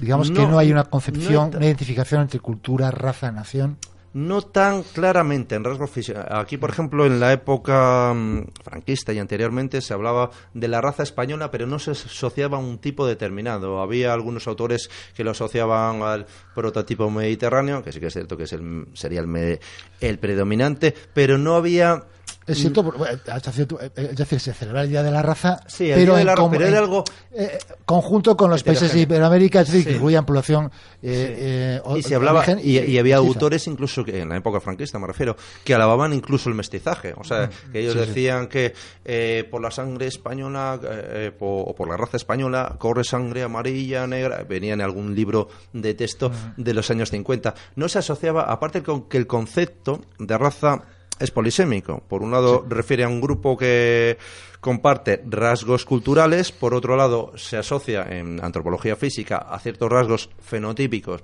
corporales que son que predominan en una población, pero sí que en el mundo germánico se asociaba ahí, bueno, pues un, un, un tipo determinado, ¿no? Rubio, de ojos azules, cuando no todos los germánicos son así. Absoluto y, y cuando hay muchos que no son germánicos son así. son así, por cierto, sí, en el, en el, este de Europa. De hecho, les llamaba la atención, ¿no? Los, eh, la Wehrmacht, cuando se expandió a partir de 1941-42 por Rusia, por el este de Polonia, le llamaba la atención la cantidad de rubios que había. y, una anécdota que no sé si será real, porque también está, hay mucha leyenda, que dicen que un cartel de un, anunciando, anunciando o, promoviendo la, eh, el alistamiento en las SS, eh, que presentaba el típico soldado alemán rubio con ojos azules, en realidad era un judío. Que no sé si era cierto o no. No lo sé. Yo os recomiendo una película que ahora no recuerdo cómo se llama, donde Anthony Quinn ah, es reclutado por las SS como el prototipo ario, siendo él un rumano, un búlgaro, eh, como que era el, rumano eh, de ascendencia alemana. Primero le consideran judío, le deportan a Hungría, luego eh, luego le consideran húngaro, le consideran magiar y luego al final pues le consideran el prototipo de alemán, ¿no? el alemán como el prototipo alemán, además como el más antiguo, como cualquier rasgo. El ario que venía de la India racial. racial de verdad. De, todas formas, ahí había muchas discusiones entre los, entre los autores. Eh, Hans F. Eh, Ginter, que era antropólogo oficial del Tercer Reich, pues sí que definió el prototipo germánico pues como el nórdico, ¿no? Rubio, de ojos de, de ojos azules, etc, etc. De todas formas, aquí está el mito de la raza, ¿no? El mito de la raza, bueno, pues ya cayó en los años 30, ¿no? De hecho, en los coeficientes de inteligencia que antes hemos hablado, los que dan los índices más altos son los judíos askenazis, eh, y también los chinos, japoneses, orientales. Luego, por ejemplo, en cuanto a cualidades físicas, pues ya se demostró que con Jesse Owens en 1936, o sea que ese mito no se ha demostrado que ninguna población en todos los aspectos sea superior a otra, igual que un individuo. Sí, efectivamente. Igual que lo mismo que sucede con los individuos entre nosotros, mm. ¿no? Nos podemos comparar y tenemos cualidades diferentes, pues lo mismo se puede hacer con las poblaciones. Incluso, y si, y si hablamos de nivel de adaptación, posiblemente sean los que ten, los individuos de, o las poblaciones de ascendencia asiática oriental la que más capacidad ha tenido para adaptarse a distintos entornos bioclimáticos. ¿no? De hecho, la mayoría de los amerindios procede de Asia Oriental, bueno, también del centro, eh, del centro de Eurasia, ¿no? Y se han adaptado a los distintos entornos, ¿no? Pues tenemos a los, Yan- los Yanomami, los Inuit, los coreanos. Pues eh, como siempre nos dejas sorprendidos, ya el día que estuviste aquí nos dejaste sorprendidos de- con, con estas cosas que, que nos cuentas y, y- y hasta cierto punto espantados porque haya ocurrido esto tan- hace tan poco tiempo. Chema, eh, muchas gracias. Gracias a ti, gracias a vosotros. Espera, que estaba Baby Sí. por aquí Ah, sí. escondido A ver, sí, sí que está. y nos ha mandado una, una pregunta al WhatsApp. que estoy aquí! Quería él preguntarte que cuáles son los lugares eh, más racistas. Si tú Más consideras cultural o geográficamente Más racistas. o que Oye, cada uno tendrá Pero es su que no es lo mismo lo que ha dicho Chema, el- eh, la raza como concepto eh, genético o físico que como concepto cultura. Ya. Es un- lugares más... eh, claro, la- el racismo a veces se confunde con la xenofobia, rechazo al extranjero. A ver, eh, uno puede ser xenófobo y no racista. A mí me pueden no gustar, eh, yo qué sé, los franceses o los italianos, pero no arguir a conceptos biológicos, ¿no? Por poner un ejemplo. Y el racismo se puede dar dentro de una sociedad, pues yo qué sé, entre payos y gitanos en nuestro ámbito, ya para mojarnos, o entre blancos y negros en Estados Unidos. Claro, ¿cómo se mide el, raci- el racismo? Yo a veces he mirado por internet información.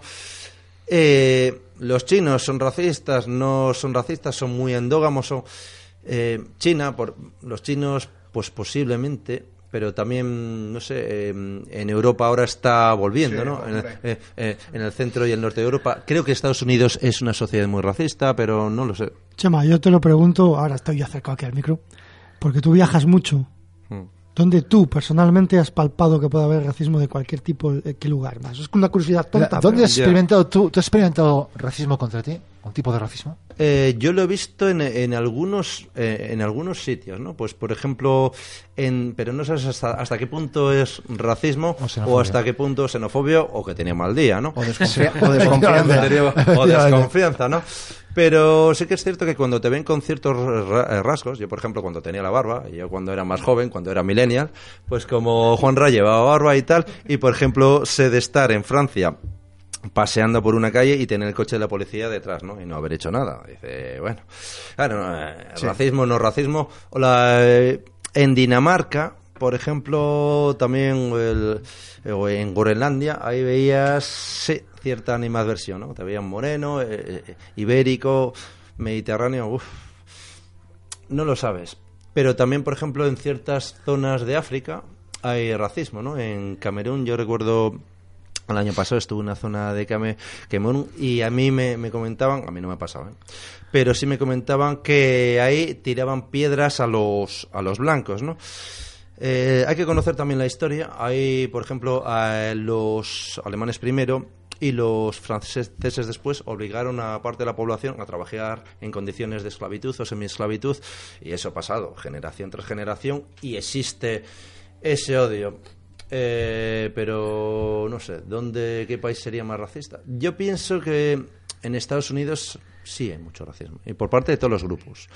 Aunque tiene esta impronta anglosajona, pero ahí eh, lo vemos también en los negros, eh, también en los hispanos. Si me preguntaras, pues sí. En Rusia, por ejemplo, hubo una época de repunte, ahora parece que está más controlado, pero hubo muchos grupos neonazis. Y eso que sufrieron. Sufrieron la política nazi, uno de los pueblos que más la sufrió, pero en los años, en los años 90 del 2000 hubo- había agresiones contra extranjeros, minorías. Y bueno, antes de despedir, vamos a sortear un libro, ¿no? En principio. Cuéntanos del libro, cómo se titula. Eh, es un libro mío, se, tito- eh, se titula Historia del racismo en España. Y bueno, la pregunta, bueno, ¿la queréis hacer vosotros o...? Pues es que habíamos pensado que tú hicieras una Oh, vale. y nosotros en el siguiente programa Vale. hacíamos Ah, otro enigma. Hacéis otra, vale. Y- Pu- y, eh, con otro libro. Con otro libro, si nos Claro. das dos para Sí, sortear, sí, sí, sí, pues sí. dos, sorteamos dos libros. La manera de participar, contestar a la pregunta de Chema, que nos contesten en la aplicación de iVoox o bien a nuestro email, contacto cantabriaoculta.gmail.com, en Twitter, que nos pueden enviar mensaje directo, incluso en el Telegram, nos pueden escribir los oyentes del Telegram personalmente a cada uno, y en Instagram también nos pueden escribir directamente. Pues no sé qué pregunta quieres Sí, se me, lanzar. había, se me había ocurrido una. Lo que podríamos eh, preguntar a la audiencia es que quién o quiénes, qué autor o qué autores fueron los primeros en llevar a cabo una clasificación racial continental. Y me explico. En asociar la raza blanca a Europa, la raza negra a África, la raza amarilla a Asia, etcétera. Bueno, pues ya saben Vale, los oyentes, los que contesten, se sorteará un libro entre todos los acertantes. Eso es. Y eh, para, eh, tendrá que venir a verlo, a buscarlo a la, emisora. Ah, bueno, sí, lo- a la emisora o a tiendas tipo. También podemos dejarlo ahí. Bien. Yo creo que Pin nos diga nada, lo dejamos allí. ¿En tiendas Pero tipo? sí, enviarlo, bueno, si paga los gastos de envío también. También. Eso no hay ningún problema.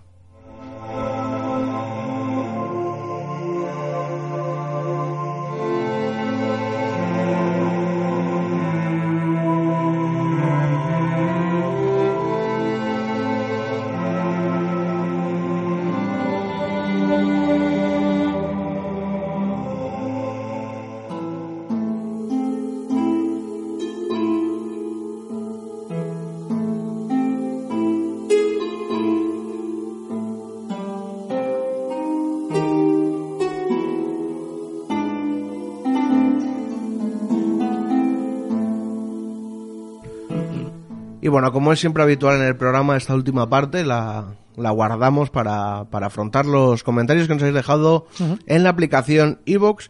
Y bueno, si también si nos dejáis alguno en YouTube, lo, lo leeremos. Ahí, bueno, la verdad que tenemos algún vídeo que no son muchos y no vamos a leer todos, pero los comentarios destacados los, los leeremos. Hay que recordar que ya dijimos en el programa anterior que tenemos libros de las anjanas de Manuel Llano para regalaros. No hay ninguno aquí, mira, hoy. No hay ninguno aquí, pero bueno. Eh, el tema es que nos tenéis que escribir a nuestras redes sociales, a iVoox, por ejemplo, que lo tenemos más presente, también a nuestro correo electrónico, contándonos alguna experiencia que hayáis tenido. Experiencia que no tiene necesariamente que ser paranormal ni nada Mm. de esto, o- pero peculiar o histórica. O una tradición de tu pueblo. Sí, algo que pegue un poquitín en, en nuestro programa. Entonces, las historias que nos lleguen las leeremos, por supuesto, y las que nos guste, pues le regalaremos un, un- uno o varios, porque Mm. tenemos varios ejemplares de estos libros. Y nada, pues nos vamos a ir a los comentarios, ¿no? Nos vamos dos programas atrás. Eh, sí, en el anterior, el ¿no? anterior. Dos. Dos.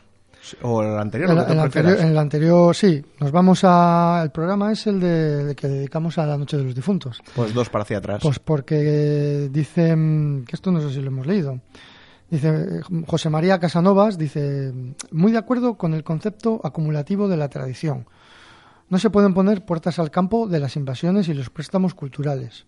Pero como bien- muy bien decís, es de lógica que exista una resistencia a esta invasión. La hibridación es un mecanismo propio de la tradición. Bueno, esto es todo cierto. Ahí es donde se precisa un criterio definido para que esta resistencia se haga adecuadamente y no de cualquier manera.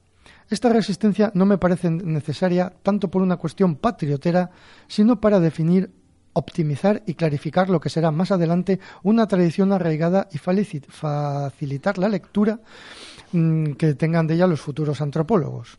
Bien, hasta ahí estamos completamente de acuerdo con todo lo que Sí, normalmente que siempre sí. nos dice José María, estamos de acuerdo casi siempre. Eh, dice, porque no nos olvidemos que en el pasado la gente seguía la tradición pensando que iban a verlos las gentes del trasmundo, los muertos. Recordamos que estamos hablando del programa dedicado Sí, a, Noche a este tema. sí. Pero en el presente la tradición se construye pensando en la gente que vendrá una vez hayamos muerto, los no aún nacidos. Dice, hombre, me ha parecido extraño eso de si se pierde un idioma quizás porque debe perderse. Y me parece extraño por venir del programa de que viene. Bueno, esto igual hay que matizarlo un poquito, ¿no? Sí, a ver, yo creo que hablábamos de que los idiomas son tienen prácticamente las características de un ser vivo. Sí. Nacen, se desarrollan y al final inevitable- inevitablemente mueren. Eh, ¿Que eso es bueno? Eh, claro que no es bueno. Ojalá se, todos los idiomas pudieran mantenerse. Se han perdido miles de idiomas a lo largo de la historia de la humanidad. Muchos se dejan de hablar, pero se conserva la capacidad de leerlos. El latín ya no se utiliza, pero hay gente que lee perfectamente Sí. latín. Y eso sucede con todos los. Y sucederá con todos los idiomas, incluso con los más hablados. No, no, incluso el castellano tú te coges un escrito de castellano antiguo y no tiene apenas nada que ver con nuestro castellano. No, y el castellano actual, un momento, llega Sí. un momento en que históricamente desaparecerá por lo que sea. Bueno, ya utilizamos muchos anglicismos. o sea- Evoluciona. Sí, sí, que es evolución. Es lo que nos plantea Casanova aquí en el... Exactamente, en- eh, que es una pérdida, sí. Eh, pero no, yo creo que, que es, digamos, que es inevitable. Sí, pero dejarme matizar una cosa, porque dijimos el, el idioma, pero podríamos haber dicho cualquier cosa. O Sí, sea, sí, sí. Fue, fue un ejemplo, no, no es que nos basemos con el idioma ni nada. Podemos es- hablar de cualquier tradición. No, cualquier, o cualquier cosa. O sea, simplemente los teléfonos que eran dando giro a la rueda ya no existen. Sí, pero claro. Existen otro tipo de pero teléfonos. esto, esto pasa cuando se pierde el contexto. Sí. ¿Por qué, por ejemplo, las danzas de, por ejemplo, las danzas de varas típicas de, de muchos sitios de España, o las de palos, que son todavía más típicas, ¿por, por, por qué se pierden? ¿Por qué se dejan de hacer? Bueno, pues porque deja de haber mozos en el pueblo, deja de tener sentido, dejan de celebrarse la romería y esa danza se pierde. Por eso decíamos, el idioma también se pierde, se muere. ¿Por qué? Por, lo, por pura lógica. Ahora, que luego existen los grupos de danzas que recrean esto. Claro. No se pierde, pero ya no es auténtico. Y ahora que me perdonen los de los grupos de danzas que me están escuchando, que lo entiendan. Quiero decir, se descontextualiza y al descontextualizarlo se pierden idiomas, se pierden costumbres, se pierde de todo. Eso es lo que queríamos decir. que, bueno, Sí, pero que digamos que es, un- es- el transcurso habitual de cualquier de desarrollo vital de cualquier cosa. Claro. Bueno, pues eh, José María sigue diciendo, hablando del tema, dice, ¿qué no daríamos por conocer la lengua de los iberos hoy en día? Hombre, nos ha Ah, jodido, sí, amigo. claro. Por Evi- supuesto. Por supuesto. Desde luego, bien es cierto que el latín era más funcional que el ibero. Tomando ejemplo de ello, ¿no sería más práctico y funcional que en la actualidad se enseñara en las escuelas españolas en bilingüe chino-inglés y se dejara morir una lengua secundaria o segundona, como la castellana? No creo que los criterios funcionales sean, en cuestiones culturales, los más adecuados a aplicar. Toda pérdida cultural es un crimen si se produce activamente y, cons- conscientemente. Ya sea por prohibición o por desidia, es la pérdida de una forma de ver y entender el mundo y si, además, hablamos del instrumento que vehicula las ideas de esa cultura, el idioma, no puede clasificarse de otro modo que genocidio que tratándose de reducir a... que- que tratándose de reducir a la nada una cultura es tan genocidio como matar a las mismas personas que la componen. es hacerla desaparecer del mapa.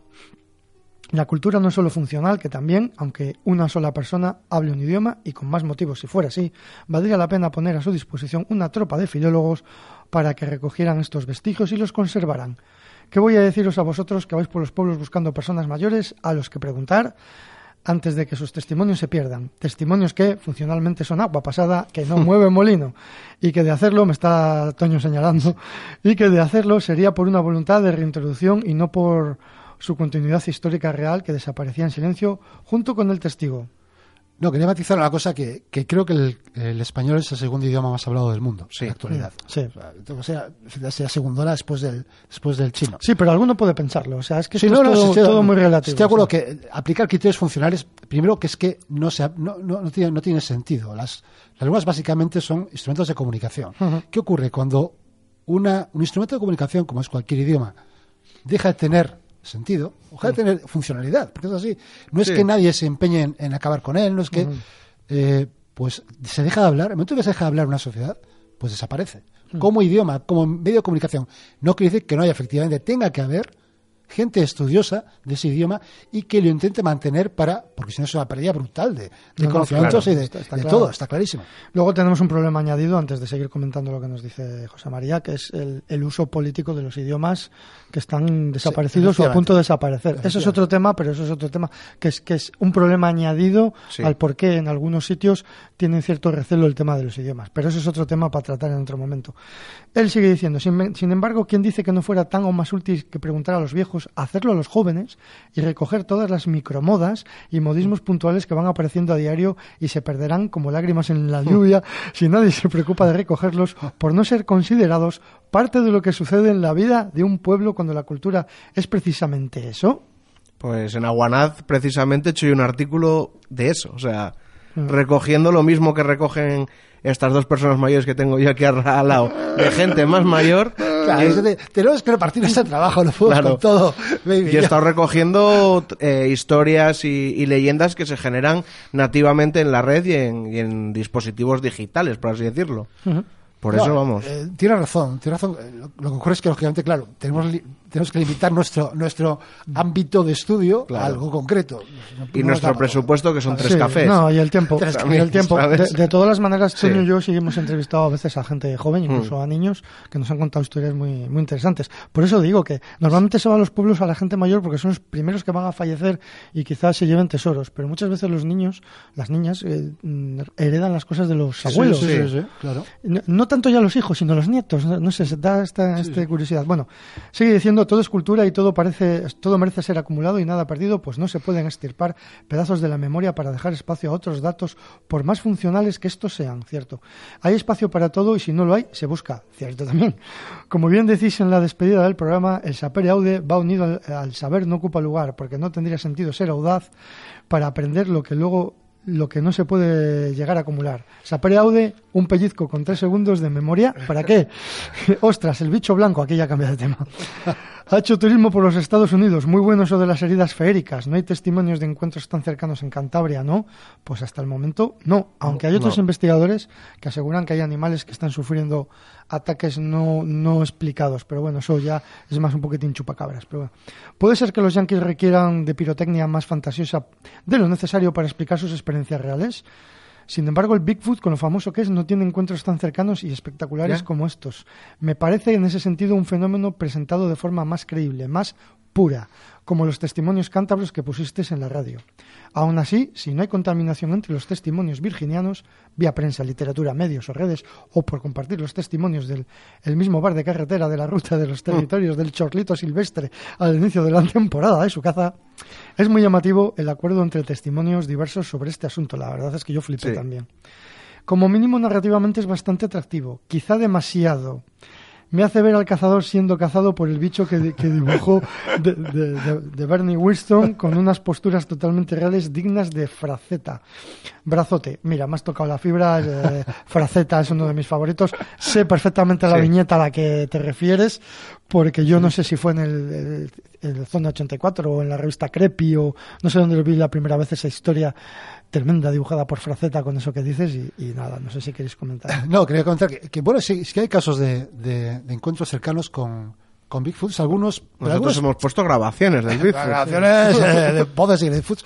Por cierto, hay, hay, eh, hay una grabación de una de un Bigfoot eh, como acercándose a un tío por YouTube, de hace bien poco. Un tío disfrazado de gorila, lo de siempre. Bueno, de siempre. Ya le echaré un ojo, porque mira, ahora ojo. con esto de internet igual podemos recuperar la sección fake o no fake Vale. y trabajar en ello. Eh, luego sí que hay, hay casos muy curiosos de Bigfoots que, que la verdad es que se comportan en muchos encuentros cercanos como más bien como animales féricos que como otra cosa. Yo creo que sí, que t- estamos relacionados como con nuestro bicho blanco, estos animales blancos Que que, aparecen, aparecieron en. Sí, Una cosa muy rara. sí, O sea, sí, no- sí, sí, porque es que si no tendría que haber más pruebas físicas, ¿no? No sé. Habrá que, habrá que esperar. Seguimos con los comentarios de este mismo programa y alguien que firma ya más de una vez como Orden del Sertau dice, gran programa, ¿estarán los divulgadores del misterio grabando las conferencias en las jornadas de Colindres? Para los que no podamos asistir, asistir sería magnífico, gracias. Bueno, gracias a ti, por supuesto. Eh, bueno, ocurre una cosa, sí que teníamos intención de grabarlo al principio, luego no nos dio el presupuesto tampoco, pero luego, hablando en- entre nosotros, hemos llegado a una conclusión que a lo mejor es un poco antipática o a lo mejor es pionera, vete a saber. Hemos decidido no grabar nunca jamás ninguna ponencia. Nunca jamás. Chan, Porque chan, no hay chan, dinero. chan, chan. Por No, no, no, no, no. Porque yo me he dado cuenta de una cosa que es, vivimos en la sociedad del todo fácil y del clic en Internet. ¿Para qué voy a asistir a un sitio si me lo van a colgar, voy a dar un clic y lo voy a ver en mi casa calentito? Y esto yo lo he estado dando vueltas y he dicho, no. Si no puedes venir, lo sentimos mucho. Ya, ya podrás otro año o podrás hacer, acercarte a las calles en tu pueblo, cercanías. O cuando pero- hagamos el tour. o cuando También. hagamos el tour. La cosa es que por favor vengáis, porque esto no solo es ir a ver una ponencia, es la aventura de conocernos, la aventura de viajar, y eso no tiene ningún clic en Internet. Entonces creo que hemos decidido que no. Y para no enrollarnos, seguimos con el último que firma como Amperio. Qué, qué estupendo programa hacéis, gracias. Da gusto escuchar a la gente que habla de misterio, entre comillas, con un discurso racional. Hoy me habéis hecho recordar mucho las vacaciones en Barcenillas y el miedo que le entraba a tía Pepo, será, bueno, será Pepi, bueno, no sé, solo con mirar la cuesta que lleva al cementerio. Abrazos desde Madrid. Pues nada, Un abrazo. Muchos Un abrazo, abrazos. Amperio. Amperio. Me gusta, el nombre. Me gusta esa unidad de medida. Sí. Me es tu favorita. No es mi favorita. ¿Cuál es tu favorita? Igual Voltio, ¿eh? ¿Sí? Me gusta más el Voltio, sí, sí. Yo trabajo más con Voltios. A mí Amperio me A mí me habláis de amperios y voltios y me acuerdo de la bruja vería. También me gusta mucho la palabra faradio. Faradio. Sí. Sí, lo mismo. También. Bueno, nos escribe ya en el siguiente, el último Siguiente programa. programa anterior. Nos escribe Real Espino, a la que mandamos un besazo tremendo, diciendo: Hola chicos, apasionada con las luces de Santa Justa. Por cierto, hay un cementerio, el de San Pedro, en Telde, a poco más de un kilómetro, mm, creo que no. No, el Telde está en Gran Canaria. Sí, no, Ah, yo, pero- no, pero yo creo que igual ha sido un error de, Sí. del propio teclado porque ella se debe estar refiriendo a, a Tagle. Tagle. Y entonces sí. eh, se ha habido de corregir solo y, y la pone Telde. Sí, efectivamente, por allá hay cementerios y luego en Ubiarco también hay, o sea, Sí. están bastante cerquita. En ese sentido, sí, tiene, tiene razón Israel y le agradecemos la, la aportación. La mandamos un beso. Leo Bierzo dice: ¡Ay, entretenido programa el de esta semana! Pues nada, muchas gracias. Hacía mucho que no escribía, ¿eh? ¿Ya Sí. sí? ¿No se estaba ya agazapado sin decir nada? ¿O es que está desen- se ha desenganchado se ha vuelto a enganchar? Pues ha vuelto a escribir y dice, esto hace años que pasa, ¿os acordáis de Sitel? Pues eso nos tienen controlados, sí o sí. Sitel. Yo ahí me- perdí. A mí me suena, lo que pasa es que, bueno, Hay que explique. echaremos- No, no, a mí me suena bastante. echaremos ahí un ojo. Bueno, vuelve José María, esta vez un poquitín más, más breve, dice. Por lo poco que sé de geología hispánica, toda la cordi- cordillera norte es de una antigüedad envidiable. No como la zona en la que vivo yo, Granada. Mira, ya sabemos de dónde eres. Aún así, ¿cómo está la geología en Cantabria? Bolsas de gases, fracking, etcétera.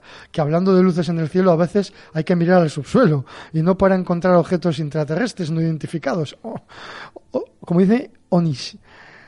Bajando, o sea, bajando. Vale, perfecto. José María. Madrina Pues, eh, eh, básicamente es roca caliza, Sí. mucha, Sí. mucha roca caliza y a otras partes no. En otras partes, eso sí que no se ve muy bien Oscar, nuestro amigo Sí. de, de Cabo Real. Cantabria es un, que- es un queso gruyere, Sí. está lleno de agujeros, es uno de los sitios donde más cuevas hay. Pero es está muy tirado lo de las lo de las luces, eh, Sí, sí, sí, sí. porque ya se habla de esas luces que se producen Sí. por los terremotos, por fri- Claro, sí, fricciones, fricciones, sí. de Y las- escapes de gas internos, sí. Tampoco es raro que haya luces donde sitios donde hay muchas cuevas o minas, como en Claro. Los o otros lugares. Quizá tenga que ver, puede ser. No lo Sí, sé. sí, bueno, eso... Bueno, Marina Pedraz, que siempre escribe a- unos cuantos rápidamente, dice... Mientras escuchan, ¿no? Sí, lo entiendo yo, ¿eh? Exactamente, sí, yo también. En la cima del cerro, sobre la ermita, hay una antigua torre ballenera. Se refiere Es a la verdad, torre de sí, Tagle, verdad, sí. sí, sí. Que por cierto, allí se grabó la película El invierno de las Anjanas o algo así, me parece. Mm, ni idea. Sí. Sigue diciendo Marina, allí hubo un puesto de observación durante la guerra civil. Marina es que sabe, ¿eh? la tía sabe, ¿eh? ella va diciendo siempre. Sigue diciendo otro. Hay restos de religiosidad prehistórica y esto a ella le gusta mucho. Se hicieron catas arqueológicas allí, pero se cubrió todo cuando se restauró después del último gran, gran destrozo de los temporales hace unos años. Ah, pues mira, Muy es curioso. interesante eso, ¿eh? Mm, Sigue Muy diciendo, tiene que ver lo que sigue diciendo, dice. Esa asociación de la fuente a la fertilidad es típica de cultos célticos a deidades femeninas vinculadas al mar, tipo Santa Mariña, Santa Marina. Se refiere, claro, al que yo decía Sí. lo de lo de la fuente, que si bebes de la fuente de Santa Justa, las mujeres se, se casan Sí, sí. al año siguiente. Pues sí, la verdad es que todos estos enclaves mágicos, eh, y este lo es, el de la ermita de Santa Justa, pues no, no es de extrañar que haya estas, estas cosas, ¿no? Y luego dice Marina, por Dios, baby, que me he oído todos los podcasts, la duda ofende. Porque Bueno, la- Ma- Ma- Marina tiene que venir, Marina tienes que venir. O sea, Sí. ya directamente, Sí, tienes sí. que ir al programa alguna vez. tienes, hombre, por supuesto, porque tiene muchas Claro, cosas ya- que contar. y Además, ahora que has sido colaboradora de, de la GONAF 2, Sí, Claro. ya no se puede escapar. no. Bueno, seguimos, eh, ya decimos que ha habido muchos. Carmen dice, a mí hace unos tres años me envía el gobierno una encuesta que, que he de rellenar con las salidas del tipo vacaciones o fines Mm. de semana. Una de las cosas que más me llamó la atención es que no me podía negar a contestar. Bueno, ¿Cómo que no te puedes negar a contestar? No lo sé, igual no lo tendría que explicar Nacional de mejor. Estadística, igual es como si te llaman a las urnas. Claro. No es que no te puedas negar, es que igual si no contestas hay una multa. Yo no lo creo. Bueno, Carmen, explícanos Que lo nos que lo no explique mejor, sí, explica, sí. Tiene que ver también pues con, con el tema que trajo Chuspi Sí, de, de todo el claro. control que tenemos ahora. Pues bueno, el que no sepa de qué va, que escuche el programa anterior y ahí se enterará. Sí, les dejaremos, bueno, entra en la aplicación iVoox, así todo, si nos están viendo por YouTube les dejaré un link abajo o- para que lo puedan Vale. clicar. Bueno, quedan ya dos y además hay alguno de última hora. Nuestro amigo Pablo, le mandamos un abrazo muy fuerte por todo lo que colabora con Crack, nosotros. es un crack. Hola, programa muy interesa- interesante y siniestro a la vez. Habéis explicado muy bien que estamos cogidos de los huevos. Pues es que yo te digo que cuando viene Chuspi al programa Es es lo que más miedo da. Es lo peor ahora. es lo peor. El testimonio de las luces de Santa Justa da yuyu. Gracias, Toño, por la historia de la fonda. Desde ahora ya sé que si un día me encuentro a una loca por la calle, que ni se me ocurre ofrecerle una granja avícola. Y mucho menos si tiene nombre de doméstico. Un saludo. Bueno, pues para acabar, nuestra querida Ana Isabel Mateos desde Galicia nos dice, las visitas a Cantabria van a subir gracias a vosotros. Ha sido estupendo volver a escuchar a Jesús de nuevo. Gracias y a disfrutar de Colindres. Que todo salga mejor que bien, que no lo dudo, apertas. Pues oye, Pues nada, Ana, muchas gracias. Un beso, Cuana. Sí, ya sabes que te queremos mucho y, y sabemos que, que aunque no estás, has Estás, compra- ha comprado butacas de fila cero, ¿eh? Fila cero. Ojo, hay que Ay, decirlo. ay, pues mira, eso es un detallazo, nosotros. ¿eh? Hombre, estás con nosotros. Te tenemos.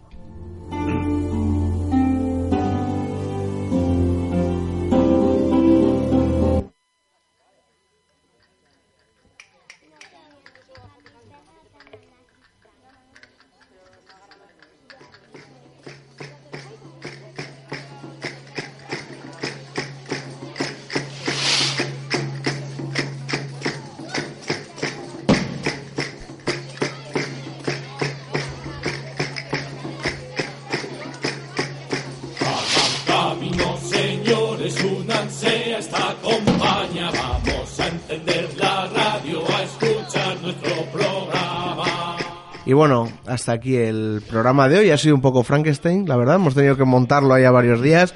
Pero bueno, hay disculpa. Estas dos personas han estado muy liadas con las conferencias, ¿no? Con ese en Colindres. Sí, estamos liados que a, a- este momento que estamos hablando todavía no las hemos hecho, pero vosotros Claro. que nos estáis escuchando ya han pasado. Ya pasó. Nah, pero yo estoy seguro que, que van a salir bien, la verdad, con todo el trabajo que habéis metido. Eso, eso no puede fallar. Hablaremos de experiencias con las gentes del trasmundo, de extrañas apariciones y de nuestras tradiciones. Y nada, recordar a la audiencia que estamos en arroba Cantabria Culta en Twitter, en nuestra página de Facebook, buscáis Cantabria Culta, ahí estará, y ahí estamos. En el Telegram buscáis en el buscador de arriba del Telegram Cantabria Culta, le pegáis a unirse y nada, ahí para adentro, es un grupo público y para todo el mundo. Nuestro email, contacto cantabriaculta arroba gmail.com y recordar también que todos los programas, salvo el primero, están en la aplicación para dispositivos móviles eh, iVoox, ahí entráis, buscáis Cantabria Culta y es más, yo creo que si hasta si ponéis Cant, ya salimos los primeros, o sea que hemos, hemos subido un poquito la aplicación.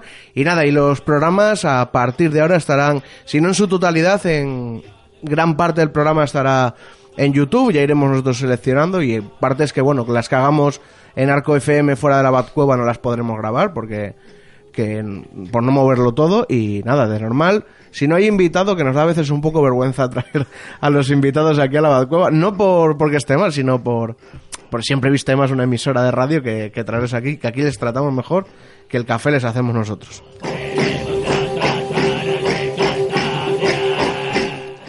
Nada, simplemente una cosa, recordar, si queréis libro de anjanas, mandándonos Mm. unas historias que os hayan pasado a vosotros, a familiares, y recordar el concurso que también ha puesto en marcha José María del Sí. Olmo, eh, con su libro sobre el racismo, también, eh, acordaros de eso. Él ha planteado una cuestión, a ver si la resolvéis. Y bueno, OneUp 2, ¿cuándo se va a poder ya adquirir? Porque ya han pasado las jornadas. Sí, bueno, cuando oigan esto ya han pasado las jornadas, tendremos, estaremos distribuyéndolo ya por los Mm. eh, sitios habituales que ya pondremos en redes sociales. La siguiente presentación me parece que es el día 27 del mismo mes, de este mismo mes, en la caseta de bombas de Santander, que ya os explicaremos aquí con más detalle. Muy bien.